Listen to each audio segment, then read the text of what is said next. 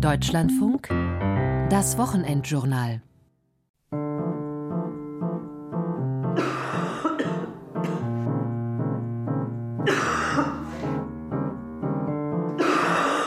Also jetzt tausche ich Ihnen erstmal die Lunge. Ich warte hier schon so lange, ich kann es gar nicht sagen. Wir nehmen das schon mal mit zum Röntgen, ja? Blistermaterial fehlt, dass Pappe für die Umkartons fehlt, dass der Dosierspender fürs Nasenspray fehlt. Auch sowas führt dann letztendlich zum Ausfall bestimmter Produkte. Notruf der Berliner Feuerwehr. Wo genau ist der Notfallort? Bitte nochmal die Straße wiederholen.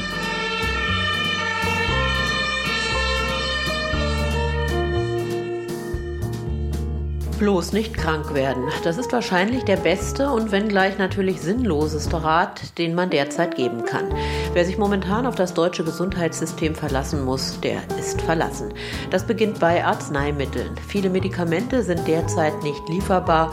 Bei Hustensaft mag das ja noch angehen, bei einem Krebsmedikament aber nicht. Wer den Notruf wählt, braucht viel Glück, dass der Rettungswagen dann auch wirklich zeitnah ankommt. Nicht einmal in der Hälfte aller Fälle schafft es der Rettungsdienst in Berlin zum Beispiel innerhalb der angepeilten zehn Minuten bis zum Einsatzort. Dann beginnt die Suche der Sanitäter nach einem Krankenhaus. Diese sind chronisch überlastet, verwalten einen Mangel an Betten und Personal. Besonders hart hat es in diesem Winter die Kinder getroffen. Auch weil mit ihnen im System der Fallpauschalen kein Geld zu verdienen ist, sind hier die Kapazitäten begrenzt. Hat man es dann endlich bis in die Notaufnahme eines Krankenhauses geschafft, wartet man nicht selten trotzdem noch stundenlang. Auch weil eben ein großer Teil der Patienten, die dort versorgt werden wollen, keine echten Notfälle sind, sondern Menschen, denen auch in einer Arztpraxis geholfen werden könnte, wenn sie denn bei einer oder einem Niedergelassenen ad hoc einen Termin bekämen. Anja Nils sagt herzlich willkommen im deutschen Gesundheitssystem und bei unserem Wochenendjournal Gute Besserung, Notstand in der Krankenversorgung.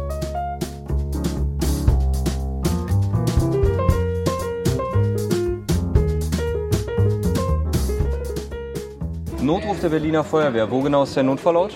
Bitte nochmal die Straße wiederholen. Okay, haben wir. Ja, der Betroffene ist männlich, weiblich? Männlich. Wie alt ist denn der? 28. Und er ist bewusstlos geworden. Sind Sie jetzt bei ihm? Atmet er? Er ist sehr blass. Okay. Hm. So, Einsatzkräfte sind jetzt alarmiert und auf dem Weg zu Ihnen. Ja, bleiben Sie bitte noch dran. Ich habe noch ein, zwei Fragen an Sie. Gar kein Problem. Das ist Dario Tim Wollschläger, der gerade die Notrufe in der Leitstelle der Berliner Feuerwehr entgegennimmt.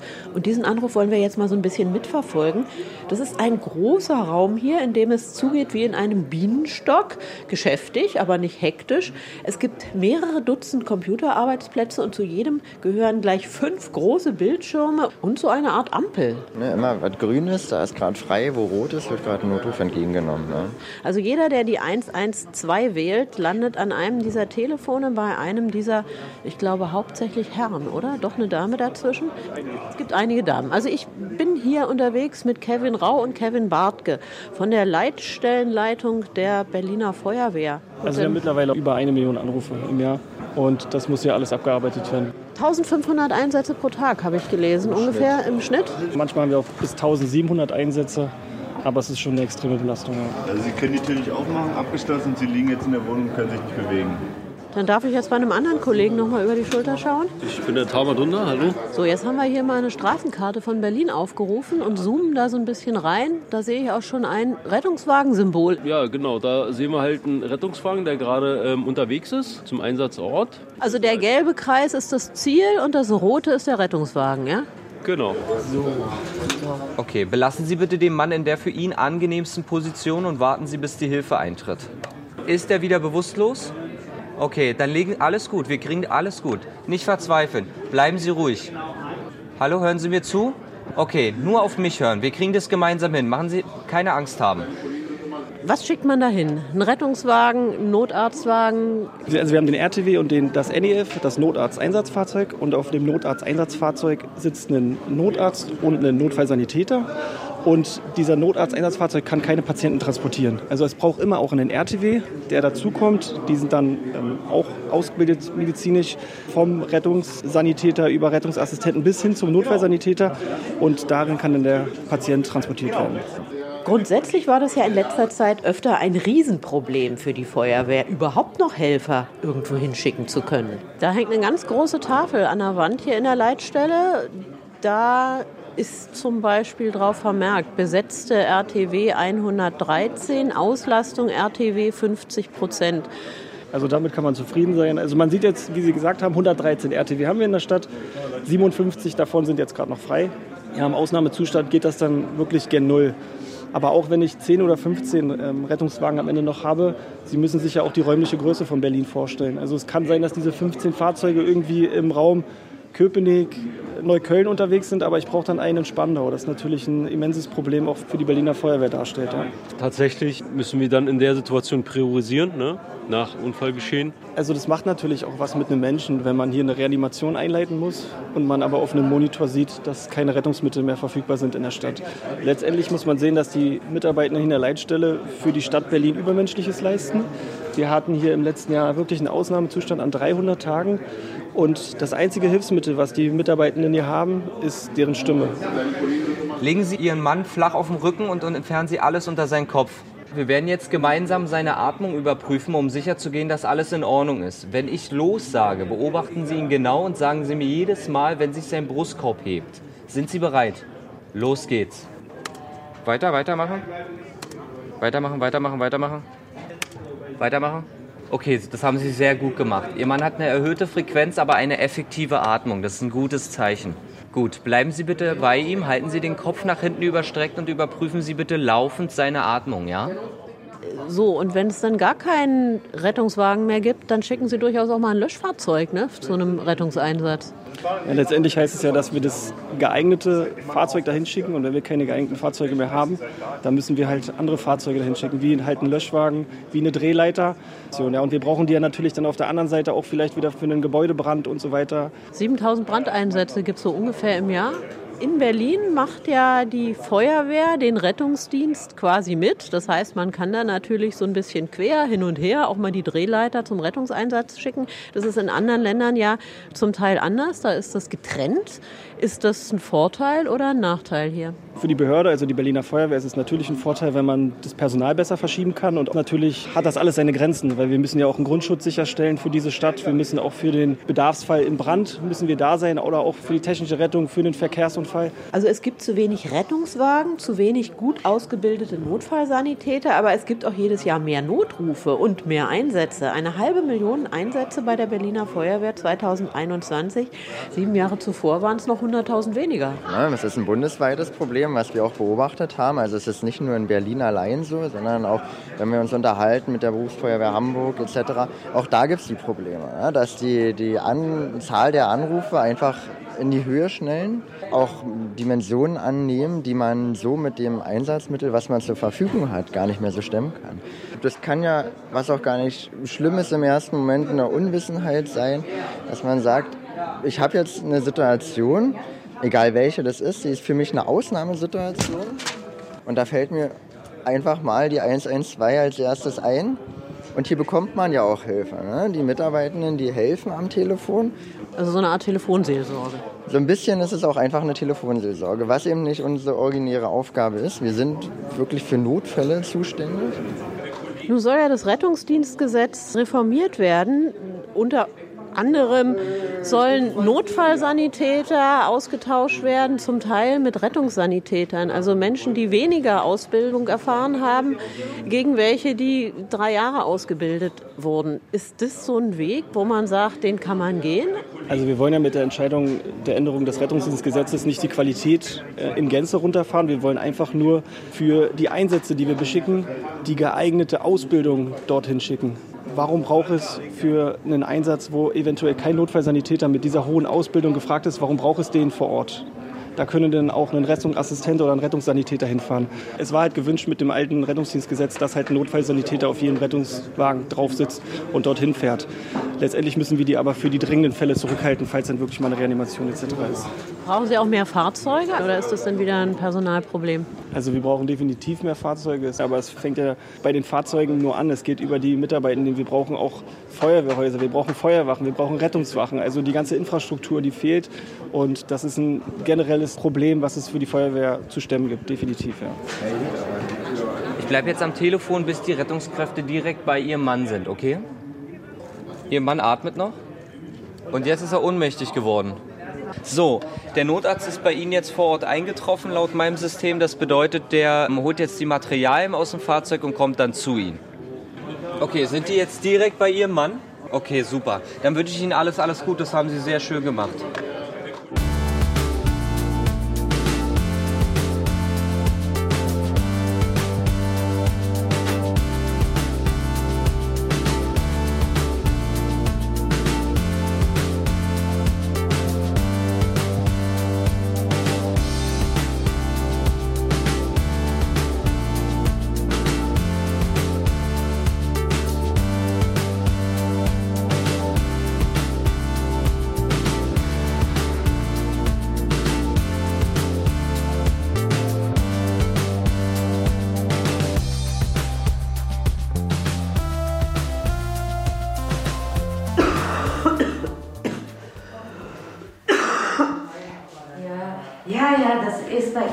So ein richtig äh, typischer Reizhusten. Ja. Na, da sind wir ja schon beim Thema. Ich bin bei Stefanie Moore in Berlin-Kreuzberg, Hausärztin und insofern ja eine, sagen wir mal, fast gefährdete Art. Denn Ärztemangel ist ja das eine, Fachärztemangel ist das andere. Ne? Es gibt ja ganz viele Gruppen, wo es eigentlich nicht genug Versorgung gibt. Also zum Beispiel Neurologen, Gynäkologen, Kinderärzte, Augen- und Hautärzte, aber eben auch Allgemeinmediziner.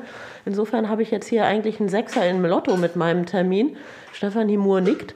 Gibt es zu wenig Ärzte oder gibt es zu viele Patienten? Es gibt zu wenig Hausärzte und es gibt leider das Primärarztsystem in Deutschland nicht, obwohl es gefordert wird. Was heißt das?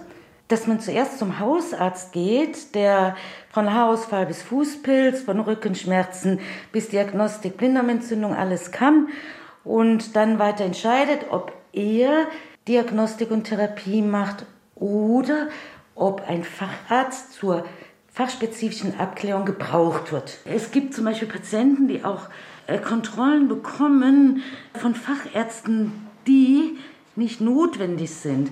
Es braucht nicht jeder Patient, der vor zehn Jahren mal einen Herzinfarkt hatte, jedes halbe Jahr seine Kardiologiekontrolle. Natürlich beziehe ich meinen Lungenfacharztkollegen mit ein, wenn ich ihn brauche, aber dann bekomme ich keinen Termin. So, und ich bin jetzt aber bei Ihnen richtig. Ich huste die Wände weg, ich habe richtig Schnupfen. Das dritte Mal schon, jetzt seit Oktober, das dritte Mal. Ich habe einen Corona-Test gemacht, der ist negativ. Äh, bei dem, was Sie gesagt haben, da kann ich das schon direkt einordnen. Deshalb die Jahre bis Jahrzehnte lange Übung. Ich sehe auch, in welchem Zustand Sie sind, wie krank Sie sind. Also das ist eben die Kunst von uns Allgemeinärzten, uns Hausärzten, dass wir uns den Patienten noch angucken, den ganzen. Und von solchen Ärzten gibt es eben viel zu wenig. Insgesamt fehlen ja laut Institut für Arbeitsmarkt- und Berufsforschung tatsächlich 15.000 Ärzte. Krankenhausärzte genauso wie niedergelassene Ärzte mit eigener Praxis, wie eben hier Stefanie Moore. Und das, obwohl es mehr Ärzte gibt eigentlich als jemals zuvor. 2021 kam nämlich durchschnittlich auf 200 Einwohner ein Arzt. Und damit hat sich die Arztdichte seit den 1980er Jahren tatsächlich mehr als verdoppelt. Wir haben ja hier in Deutschland mehr Ärzte und weniger Patienten pro Ärzte äh, als die meisten anderen europäischen Länder. Aber ganz offenbar reicht das ja nicht. Die Bundesärztekammer sagt, der Behandlungsbedarf hier in Deutschland sei so nicht zu decken. Die Menschen werden immer älter und damit auch kränker, weil man sie eben mit moderner Medizin auch gut behandeln kann und dann wird eben auch mehr behandelt. Und darf man auch nicht vergessen, auch die Ärztinnen und Ärzte werden älter. Jeder fünfte von ihnen steht unmittelbar vor dem Ruhestand. Stefanie Moore ist jetzt 60, hat sie mir verraten. Fast 10 Prozent der jetzt noch behandelnden Ärzte ist sogar schon über über 65. Also es wird ganz dringend Nachwuchs gebraucht, unter anderem eben für Menschen wie mich und meinen Husten. Aber bevor wir jetzt mit der Untersuchung weitermachen, muss ich natürlich erstmal raus und die Krankenkassenkarte abgeben und diverse Zettel ausfüllen. Und die bekomme ich jetzt von Anne Pingel, die sitzt hier am Empfang. Ja. Praxis Mur, Frau Pingel. Kann ich Sie gern eintragen? Können Sie gegen 13 Uhr bei uns sein? Super. Dann bitte an den Impfausweis denken und FFP2-Maske. Sehr gern. Tschüss. Also montags ist generell nach dem Wochenende absolut meistens die Hölle, ja. Also jetzt momentan fängt es ja wieder an, extrem, ne? mit Grippe, hauptsächlich mit Corona. Und deswegen haben wir gesagt, wenig Termine, ja, hauptsächlich das für die Akuten, dass die dann auch nicht stundenlang hier warten müssen. Aber wir versuchen die Leute wirklich gut hier zu schleusen. Hier im Wartezimmer sitzt allenfalls einer, wenn zwei. Und dann kommen die sofort, wenn aber Infekt ist, sofort hier rein, EKG-Zimmer. Und wer mit Corona-Verdacht kommt, für den heißt es sogar bitte draußen warten. Vor der Praxis, die ist ja so in einem Berliner Hinterhof, stehen zwei nett gepolsterte Klappstühle unter einem Heizpilz, also falls es wirklich mal kalt ist. Da warten dann eben die Patienten, die sich nicht so ganz sicher sind, Corona oder nicht Corona. Ein Herr sitzt da jetzt, bei dem Stefanie Moore nun erstmal einen PCR-Test macht. Und zwar mit Schutzkleidung und Plastikvisier vor dem Gesicht, also mit allem drum und dran. So, einmal den Mund weit aufmachen, bitte. So, das haben Sie gut gemacht. Stefan Zühlke ist seit vielen Jahren hier Patient, hat diverse chronische Krankheiten und ist auch bei verschiedenen Fachärzten in Behandlung, von denen es ja glücklicherweise in Berlin noch vergleichsweise viele gibt. Das sieht auf dem Land ja schon ganz anders aus. Aber Ihnen ist die Hausärztin schon wichtig, oder? Rund um meine ganze Problematik hier. Ich finde es super wichtig, einen Hausarzt zu haben, auf jeden Fall. Weil ich kann ja auch Ärzte empfehlen, Spezialisten im Notfall oder was auch immer. Also das auf jeden Fall. Bis zum Jahr 2035 werden laut einer Studie der Robert Bosch Stiftung in Deutschland rund 11.000 Hausärzte fehlen. Viele Gegenden auf dem Land sind von Unterversorgung bedroht oder eben sogar schon betroffen. Und in Berlin sieht das ja insgesamt noch gut aus. Aber auch hier gibt es in reichen Bezirken extrem viele Ärzte, weil da der Anteil der Privatpatienten höher ist. Mit denen lässt sich dann natürlich auch mehr Geld verdienen. Und in ärmeren Bezirken sieht es schlechter aus. So schlecht, dass die kassenärztliche Vereinigung Vereinigung, die eigentlich ja die ambulante medizinische Versorgung sicherstellen soll, zum Beispiel in Berlin-Hohenschönhausen, bereits selber eine Praxis eröffnet und Ärzte angestellt hat. Stefanie Moore ist in Kreuzberg, also mitten in Berlin, und so wahnsinnig viele Privatpatienten gibt es hier nicht. Ich bin auch keine. Trotzdem bin ich jetzt dran, beziehungsweise mein Husten. Also jetzt horche ich Ihnen erstmal die Lunge. Atmen mit offenem Mund tief ein und aus.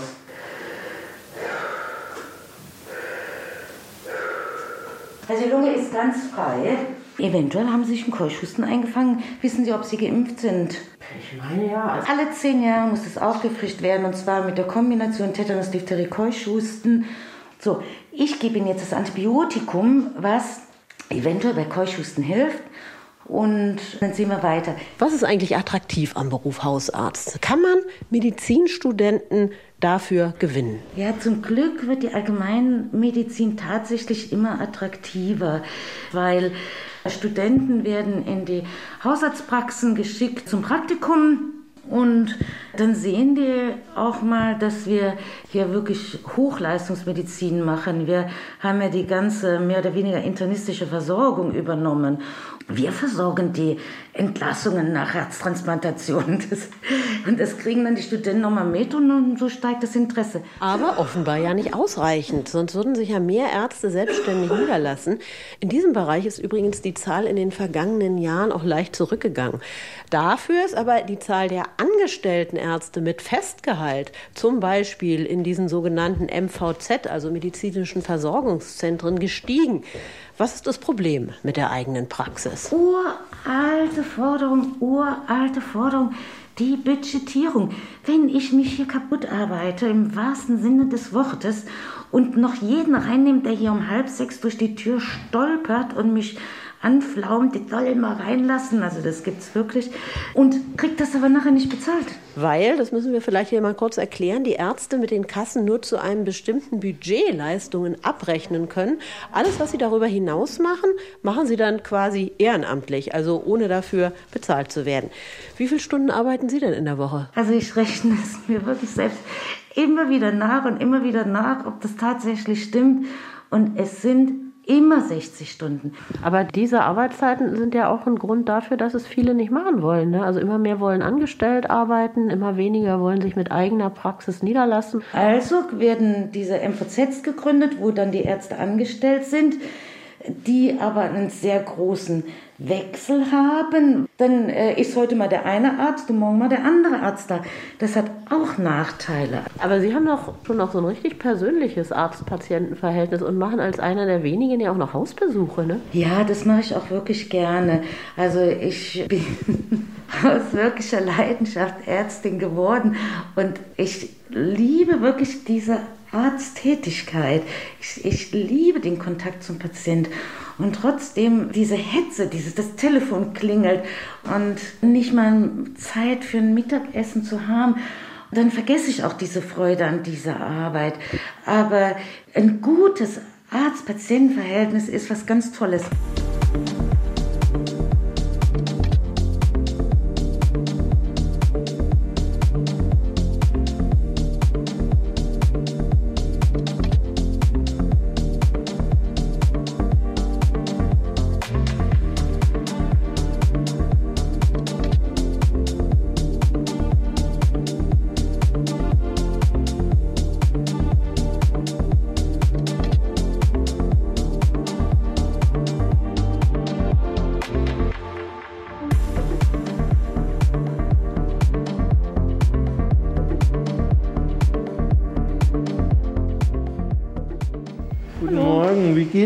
Heute? Geht so. Tut dir noch was weh? Ja, haben wir gestern schon mal geguckt, gell? Waren die Ärzte zur Visite schon bei dir? Och Mensch, kleiner Junge, guck ganz unglücklich. Um Blinddarmentzündung oder nicht geht's hier. Das hat mir Hermann Girschig verraten und das ist der Chef der Kinder- und Jugendmedizin hier im Vivantes Klinikum Berlin-Friedrichshain. Und mit dem gemeinsam darf ich jetzt hier auch so eine Art Visite machen. Dabei geht es hauptsächlich darum, wie krank das System Kindermedizin eigentlich selber ist. Und deshalb sind wir jetzt hier bei ihm auf der Kinderstation. Freundlich gelb gestrichene Wände, bemalt mit tanzenden Figuren gibt es hier. Und erstmal bin ich auch so ein bisschen beruhigt, weil hier keine Betten mit fiebernden Kindern oder Babys mit Atemnot im Flur stehen müssen, weil alle Zimmer belegt sind. Ist die ganz schlimme Zeit diesbezüglich jetzt ein bisschen vorbei? Ein bisschen ist der Druck besser geworden, aber er ist immer noch im Prinzip genauso da. Aber das ist auch ganz typisch. So eine Infektionswelle kommt, dauert etwa drei bis vier, fünf Wochen und dann flaut sie wieder ab. Und genau hier sind wir auch, auf dem Teil der Station, wo die infektiösen Kinder untergebracht werden. Alle verfügbaren Plätze sind belegt und da gibt es dann rote oder gelbe Schilder an den Türen oder blaue Quadrate, die zeigen, wer da jetzt rein darf und wer nicht und welche Schutzmaßnahmen zu beachten sind. Im Wesentlichen für die Isolation ist es im Moment Luftwegsinfekte oder auch jetzt wie zum Beispiel im ersten Zimmer, da hat das Kind eine schwere Herpesinfektion. Da möchte ich nicht, dass jemand anders sozusagen noch eine zusätzliche Infektion hinzubringt. Da halten wir dann andere Patienten vom Kind fern. So, und bei Zimmer 33 können wir hier so ganz vorsichtig von außen durch die Jalousie an der Tür ins Zimmer gucken. Hier hat ein kleiner Junge gerade noch so das letzte freie Bett bekommen und damit hat er auch verdammt viel Glück gehabt, oder? Das Kind hat den Verdacht auf eine Lungenentzündung, sieben Jahre. Und er hat zusätzlich noch eine schwere Muskelschwäche, die ihm eh schon das Atmen erschwert. Und dieses Kind, das verlegt man in der Nacht ungern woanders hin. Weil da ist dann die Versorgung auch im Rettungswagen schwierig für die Rettungssanitäter, wenn sie jetzt zum Beispiel keinen Notarzt mit dabei haben. Aber kranke Kinder zu verlegen scheint ja inzwischen gang und gäbe zu sein, wenn kein Platz mehr ist in den Kinderkliniken. Auch hier? Es ist bei uns so, dass kurz vor Weihnachten, dass wir gesperrt sind, dass wir keine weiteren Betten betreiben können, sodass es tatsächlich regelhaft in der Woche sicherlich drei, vier, fünf Mal zu Verlegungen außerhalb unseres Hauses kam. Es fehlen Betten, weil infektiöse Kinder erstmal allein untergebracht werden müssen. Das ist aber nur ein Teil des Problems, denn die 70 Betten, die hier für Kinder existieren, existieren eben auch nur theoretisch. Die Betten sind physisch da, aber nicht betreibbar, weil in der Regel ein Pflegepersonalmangel besteht. Also ein sehr schwer krankes Kind, intubiert, beatmet, mit sogenannten intensivmedizinischen Zugängen, Da habe ich eine Schwester pro Kind pro Schicht. Kommt jetzt zum Beispiel über Nacht zwei Frühgeborene, führt es sofort dazu, dass ich entweder mehr Personal brauche oder sofort die Station sperre, obwohl ich formal 16 Betten habe auf dieser Intensivstation. Da kann es dann sein, dass ich nur acht Betten betreiben kann. Jedes achte Kinderkrankenhausbett in Berlin ist nicht in Betrieb. Im Bundesdurchschnitt sogar 40 Prozent der Intensivbetten für Neugeborene. Und unter den fehlenden Betten leiden natürlich auch die Kinder, die nicht lebensbedrohlich krank sind, sondern die die Kontrolltermine haben oder Untersuchungen und Operationen vor sich, die nicht ganz so dringend sind. Und eigentlich ist man ja hier für alle Patienten zuständig und eben nicht nur für die, wo es schon um Leben und Tod geht. Also ein Dilemma. Und warum ist das nun so? Weil wir generell zu wenig Gesundheits- und Kinderkrankenpflegeschwestern haben. Also mit ganz normalen Pflegerinnen und Pflegern könnte man die Probleme hier in der Kinderklinik gar nicht lösen, sondern eben nur mit ausgebildeten Kinderkrankenschwestern. Genau solchen wie Miriam Berischer und Sandra Lichtenberg, die jetzt hier aus einem der Kinderzimmer kommen. Weiße Hosen, rote Hemden was können denn Kinderkrankenschwestern, was andere nicht können? Ja, wir haben ja halt ja gerade jetzt wir hier viele Frühgeborene einfach, wo das ganz wichtig ist, minimales Handling, die besonderen Bedürfnisse einfach zu erkennen und einschätzen zu können, ob das jetzt sinnvoll ist, wenn mein Kind beispielsweise eine hohe Temperatur hat, aber vorher eine Stunde lang bei der Mutter auf der Brust lag und ich eben nicht gleich fiebersenkende Mittel geben muss. Wenn man allein schon die Medikamentenverabreichung betrachtet, hier sind es minimalste Dosen, die errechnet werden, aufgezogen werden müssen und kleine Differenzen können fatale Fehler einfach sein. Aber seitdem die Pflegeausbildung reformiert wurde, werden von diesen Kräften mit dieser Spezialisierung Kinder eben viel zu weniger ausgebildet. Jetzt gehen wir mal in eines der Krankenzimmer. Hier wohnt zurzeit der kleine Ekzil, 16 Monate alt.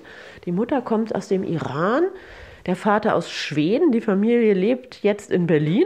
He stopped walking, and then we first went to the emergency room, and they said that we should come here immediately. So, nun sitzt er hier auf dem Boden und spielt mit seiner Mutter mit Bauklötzen. Die Monitore am Kinderbett sind gerade ausgeschaltet und hinten an der Wand ist auch noch so eine Art Klappbett. Das heißt, Vater oder Mutter haben auch hier geschlafen? Das sind die Elternliegen. Das heißt, wenn Sie jetzt sagen, wir haben jetzt 25 Betten, dann ist in der Regel 37 bis 40 Personen sind trotzdem zu versorgen. Auch die Logistik im Sinne von Catering für die Eltern, das muss alles mitstimmen. Yeah, you will get a complete report. You might already have it.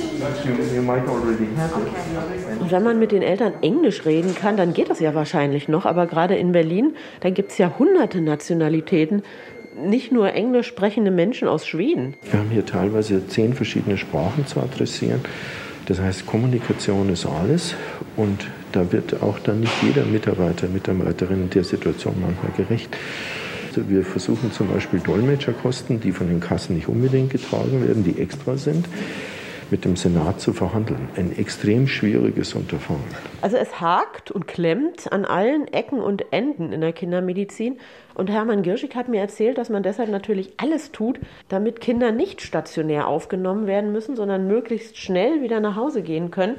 Erstmal, weil es im Krankenhaus nicht genug Betten gibt, aber natürlich auch, weil es für die Kinder viel besser ist, wenn sie zu Hause betreut werden.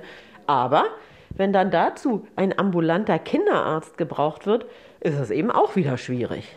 Die Zahl der Praxen ist begrenzt und bezieht sich auf eine Sitzverteilung, die etwa in den 80er Jahren definiert wurde und nicht mehr den heutigen Bedingungen, den heutigen Ansprüchen der Bevölkerung, der Wünsche der Eltern gerecht wird. Man wünscht das Rundumpaket, weil die Großfamilie nicht mehr da ist, die erfahrenen Menschen in der Familie nicht mehr da sind. Und dann ist jeder Infekt, jedes Fieber sofort eine Krise. Und wir sind aber nicht darauf eingestellt, diese komplette gesellschaftliche Versorgung in dem Bereich aufzugreifen.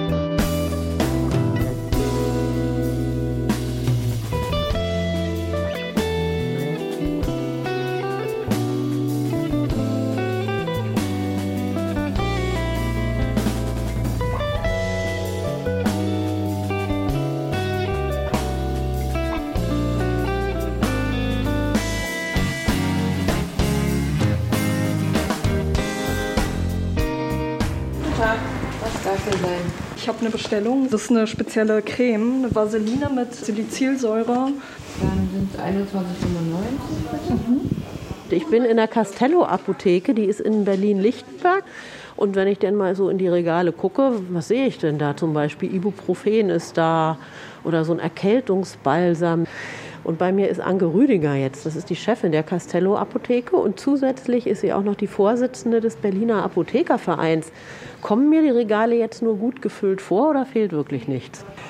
Nein, die kommen Ihnen nur gut gefüllt vor. Wir haben hier schon Präparate zu stehen, die normalerweise nicht in der Sichtwahl stehen, die wir eben als Ersatz für Dinge benutzen, die sonst normalerweise bei uns stehen. Und zum Beispiel steht da oben Aspirin plus C. Da haben wir halt gestern mal drei Packungen bekommen.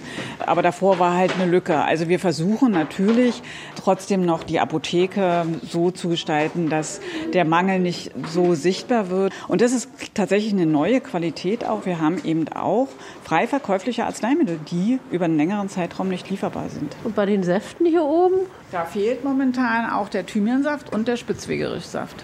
Beides Hustensäfte. Hustensäfte sind gar nicht mehr da. Wir können ne? uns das gerne mal angucken. Ja, gerne. Hier. Und gucken wir jetzt in den Das ist halt Computer. unsere Warenwirtschaft, genau. Wir gehen in die Artikelverwaltung und geben hier einfach mal Sternchen Husten ein und machen eine Online-Abfrage, Trefferliste.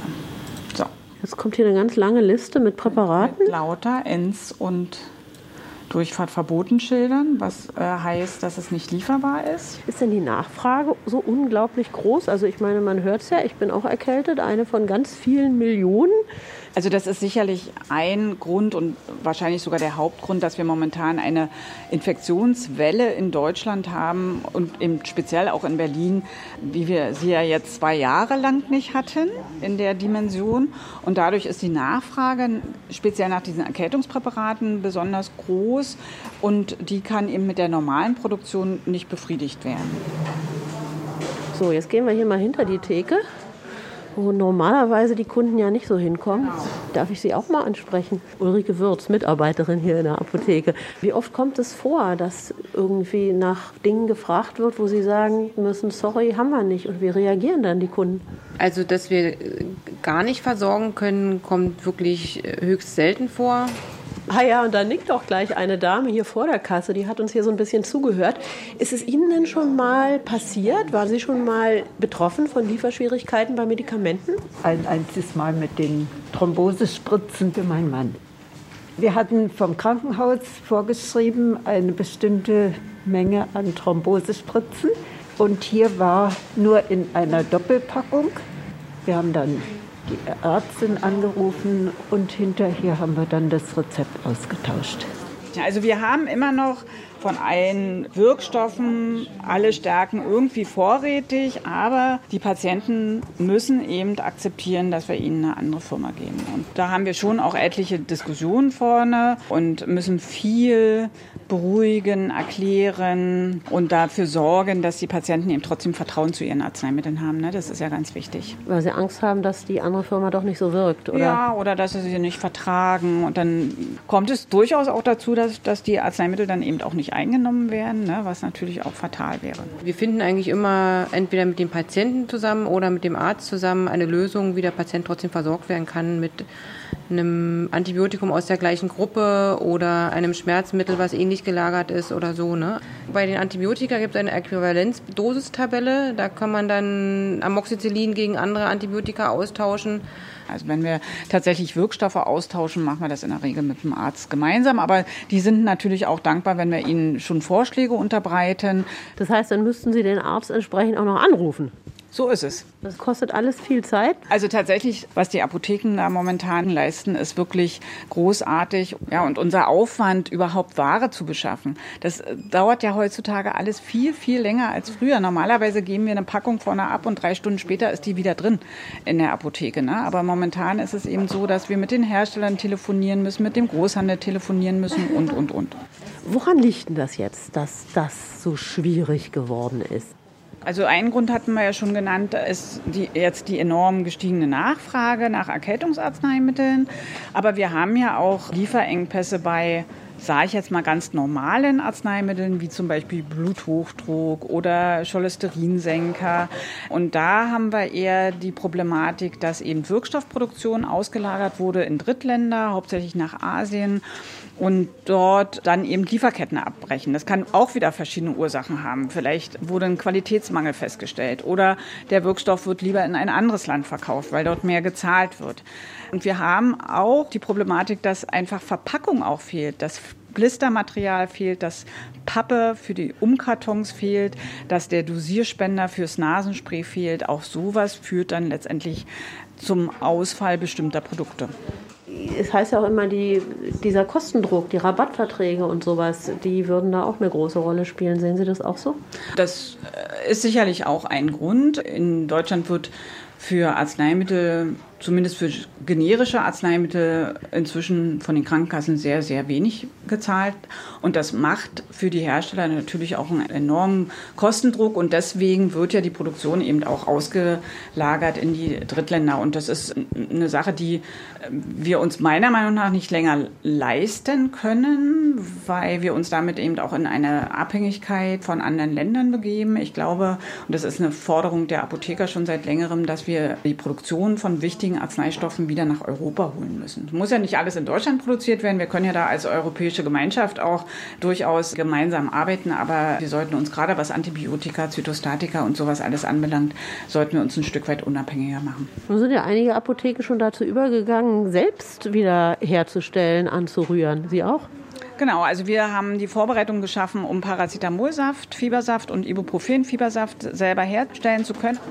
Jetzt gehen wir hier in so ein kleines Labor. Genau, da hat meine Mitarbeiterin hier eben einen größeren Ansatz, diese viskose Grundlösung hergestellt, die wir eben benötigen. Also in einem großen Glasgefäß ist ziemlich klare Flüssigkeit. Ja, die ist eben ein bisschen dickflüssiger als Wasser, wenn Sie das sehen. Stimmt, ja. Ja, weil nämlich das Paracetamol in dieser viskosen Grundlösung suspendiert werden muss. Also es muss dafür gesorgt werden, dass der Wirkstoff immer gleich verteilt ist. Wir stellen Paracetamolsaft dann aus Tabletten her, weil die Paracetamolsubstanz schon auch nicht mehr lieferbar ist. Das heißt, die Tabletten werden gemörsert und werden dann mit kleinen Mengen von dieser Grundlösung angerieben und dann gibt man immer mehr dazu, bis dann eben diese 100 Milliliter Saft entstanden sind. Zum Glück haben wir das nie verlernt, weil wir dann nämlich in solchen Situationen aushelfen können und einspringen können, wo die Industrie halt nicht liefern kann.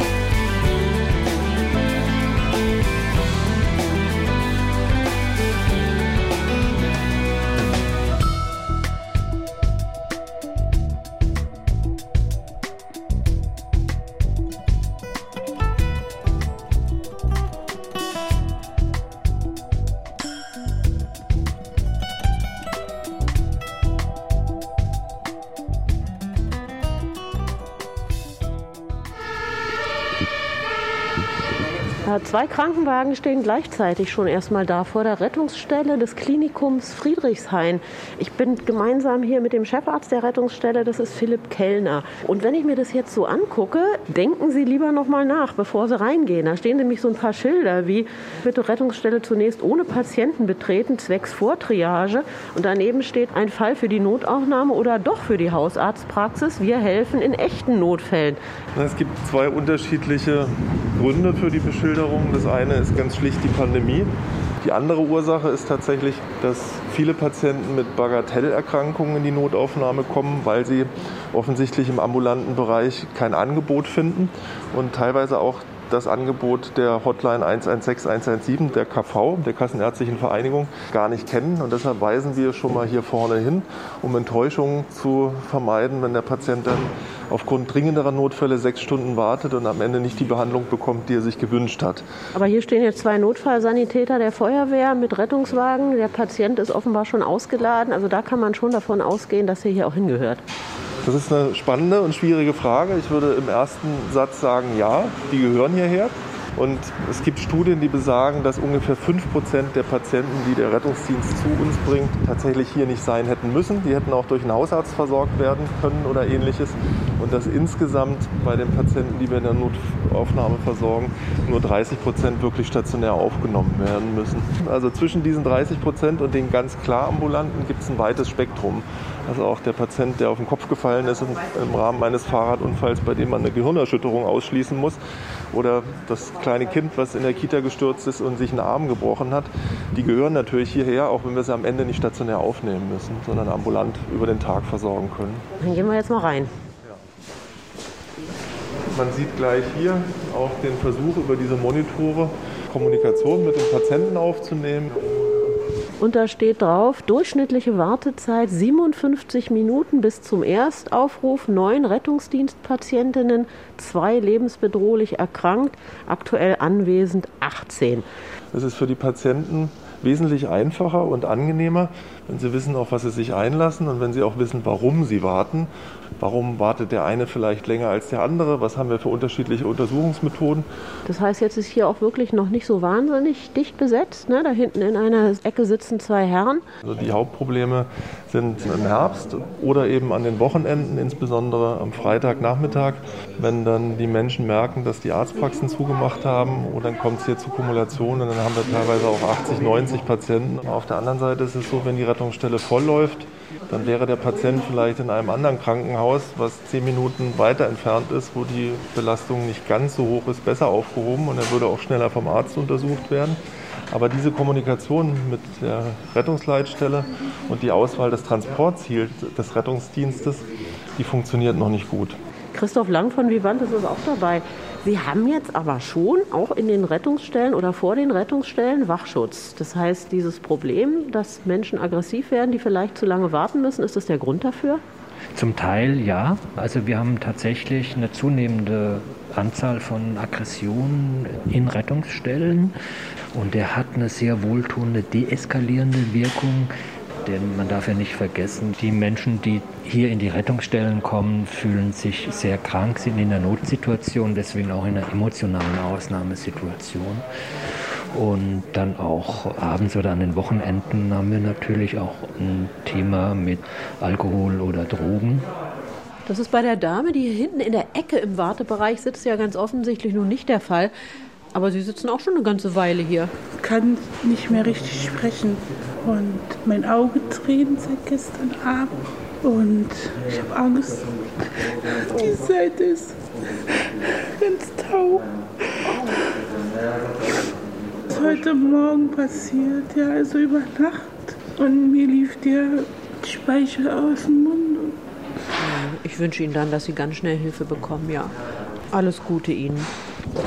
Also wenn man diese Dame jetzt erstmal in eine ambulante Praxis schicken wollte, dann ist ja das Problem, schnell geht im ambulanten System ja erstmal gar nichts. Am Wochenende ist hier in die Notaufnahme eine sogenannte KV-Notfallpraxis integriert, sodass wir dann in Kooperation sind. Die ambulanten Patienten übernimmt eher der KV-Arzt, die liegenden Rettungsdienstpatienten die Notaufnahme. Müsste man das nicht eigentlich stärker ausbauen? Also 116, 117 versuchen ja ganz viele und kommen erstmal ewig nicht durch und beziehungsweise kommt halt kein Arzt. Das wäre genau das richtige Konzept. Wir als Notaufnahme würden uns so eine Ergänzung für unsere Patienten wünschen. Dann gehen wir mal weiter. Hier vorne erfolgt die administrative Aufnahme, das heißt die Versicherungsdaten werden aufgenommen und dann werden die Patienten nach einer relativ kurzen Zeit in den nächsten Raum gerufen. Das ist die sogenannte Ersteinschätzung. So, jetzt kommt ein älterer Herr auf einer Trage. So. Ist Ihnen kalt? Brauchen Sie noch eine Decke? Dann warten wir jetzt auf die Schwester und dann machen wir die Übergabe. Ja? Legen Sie den Kopf entspannt ruhig ab. Super. Der hat vermutlich eine TIA, eine sogenannte transischemische Attacke und hat dementsprechend Sprachstörungen gehabt und war nicht orientiert. Ja? Das heißt ein neurologisches Defizit und um das auszuschließen, sind wir hergefahren, um ein CT zu machen. Genau. Das ist, ein guter Einsatz, ein begründeter Einsatz und Patient, dem man gut helfen kann. Hier vorne ist der Umlagerungsbereich für die weniger dringlichen Rettungsdienstpatienten. Wir werden hier vorne eine Pflegekraft übergeben, die dann auch das standardisierte Manchester Triage-System zur Ersteinschätzung durchführt, Dringlichkeit festlegt, Fachgebiet und dann gehen die Patienten koordiniert hier vorne nach der Übergabe in die verschiedenen Bereiche. Dieses Tonsignal zeigt über den Monitor an, dass jetzt ein Patient vorangekündigt wurde. Dann ist klar, jetzt kommt was Zeitkritisches, jetzt müssen wir auf Zack sein. Gut, alles klar. Ähm, wann ist der RDW da? Ja, äh, Alarm oder nicht? Jo, bis dann. Ciao. Das hier ist jetzt mit weniger Informationen, da steht nur im System, dass es sich um einen Schlaganfall handelt, um einen akuten Schlaganfall. Und bei diesen Alarmen machen wir bei uns einen sogenannten Schlaganfallalarm. Das heißt, es wird über das Telefonsystem eine Alarmkette ausgelöst, eine automatisierte, sodass dann Neurologe, Schockraumschwester, Radiologe, Radiologieschwester alle hier vorne parat stehen und sich die Patientin einmal angucken. So, jetzt sind wir hier schon mitten in der Behandlung. Röntgen, Schockraum, CT, langer Gang, Römer A4, A5, A1, eine ganze Menge Betten, Rollstühle, Behandlungsgeräte. Genau, also hier auf der rechten Seite ist der rote Bereich. Rot bedeutet bei uns lebensbedrohlich erkrankte Patienten. Und wir haben eben auf der einen Seite den Schockraum, in dem genauso wie im OP und auf der Intensivstation eben Hochleistungsmedizin betrieben werden kann, sodass wir hier die schwer verletzten, schwer erkrankten Patienten optimal versorgen können. Was heißen die Kleber auf dem Boden? TL, PFL, NA, NC, große Punkte in verschiedenen Farben? Wenn schwer verletzte Patienten angekündigt werden, wir nennen das in der Fachsprache Polytrauma, also vielfach verletzte Patienten, dann alarmieren wir ein großes Team aus dem Haus in Kombination mit unserem Stammteam und dann stehen in diesem Raum 18 Ärzte und Pflegekräfte, die auf den Patienten warten, der mit dem Rettungsdienstteam kommt. Und dann ist Disziplin gefragt. Und um jedem zu vermitteln, der hier reinkommt, wir müssen funktionieren wie eine Boxengasse in der Formel 1, haben wir Positionskleber eingeführt. Das heißt, jeder Arzt, jede Pflegekraft weiß, wo ihr Aufstellungsort ist. NA heißt Notarzt, genau, oder? Der Notarzt hat auch seinen Punkt. Und das sind jetzt die Vorbereitungen, wenn ich es richtig sehe, die getroffen werden für die Schlaganfallpatientin, die vorne angekündigt gewesen war. Hier liegen jetzt auch schon zwei ältere Damen auf dem Gang. Ich habe am Oberarm eine Metastase und die sollte stabilisiert werden. Und beim Anziehen ist der Oberarm gebrochen. Das sind Schmerzen, die, die kann man niemand erzählen. Wie lange sind Sie denn schon hier? Zwei Stunden ungefähr. Ich warte hier schon so lange. Ich kann es gar nicht sagen. Wir nehmen dich schon mal mit zum Röntgen, ja? Gibt es denn was, was Sie sich politisch jetzt wünschen könnten, was erfüllbar wäre? Unser Hauptproblem ist der Pflegepersonalmangel in der Notaufnahme. Das heißt, wir sind auch schon bei einer geringen Anzahl von Patienten überlastet. Da könnte man an die Politik appellieren, dass die Refinanzierung der Notaufnahmen auf andere Füße gestellt wird, dass der Arbeitsplatz dadurch attraktiver gemacht werden kann und wir wieder mehr Personal finden. Es ist aber auf der anderen Seite sicherlich auch so, dass die niedergelassenen Ärzte hier nicht ausreichend gut aufgestellt sind.